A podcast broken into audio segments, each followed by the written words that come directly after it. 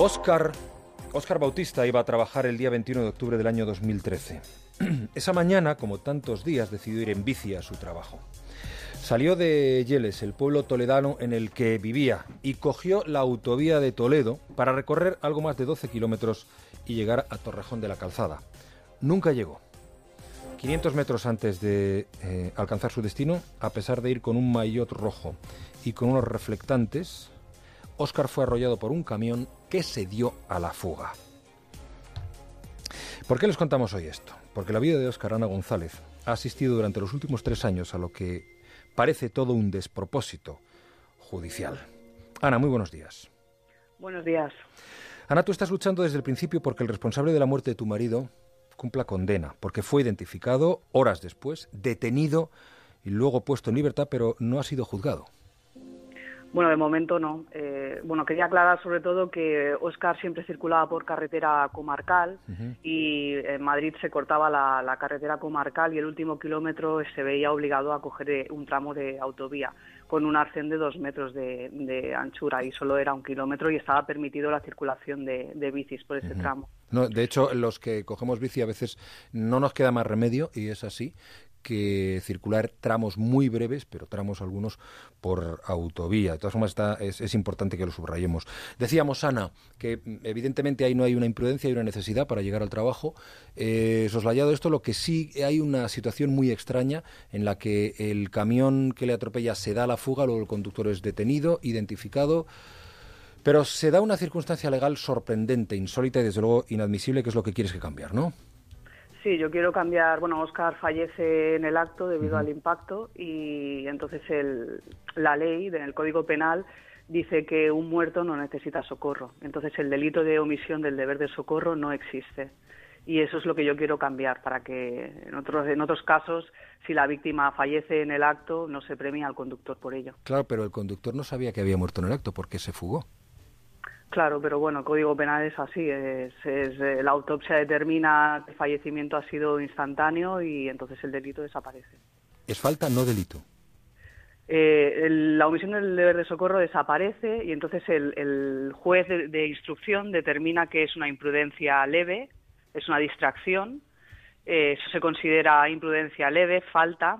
Coincide mm, justamente que se reforma el Código Penal en ese momento y las faltas desaparecen o sea, dejan de tener juicio penal. Te derivan a, la, vía civil, que es bueno la indemnización y ya está, pero digamos que ese conductor ya no recibe ningún castigo a nivel penal. Por tanto, ese conductor que atropella a tu marido, le deja tirado en la cuneta, se va sin saber cómo estaba, recibe el mismo castigo, o por lo menos penal, bueno, penalmente no, eh, eh, civilmente, tiene la misma sanción que si se hubiera detenido y le hubiera ayudado y se hubiera interesado eh, por cómo estaba. Sí. Es decir, prácticamente sería lo que queda impune el que le abandone tirado en una carretera. Sí, bueno, y eso ahora es lo que ampara la ley. Exacto, yo ahora he recurrí la, sentencia eh, en la audiencia provincial y esta sí me dio la razón y sí irá por la vía penal pero a las familias nos dejan con, la posibilidad del recurso, es decir, eh, pero mm, la familia en ese momento está muy mal. Eh, mm, eh, las emociones son muy, muy, muy profundas y no, no tienes fuerzas para recurrir en los juzgados y volver a recurrir y la audiencia provincial. Y yo lo que busco es que ninguna familia tenga que pasar por este proceso de recursos. Es decir, que una vez pase esto, un caso así tan grave, una muerte en carretera o lesiones muy graves, directamente vaya por la vía penal, que es donde la víctima está protegida por, por la justicia.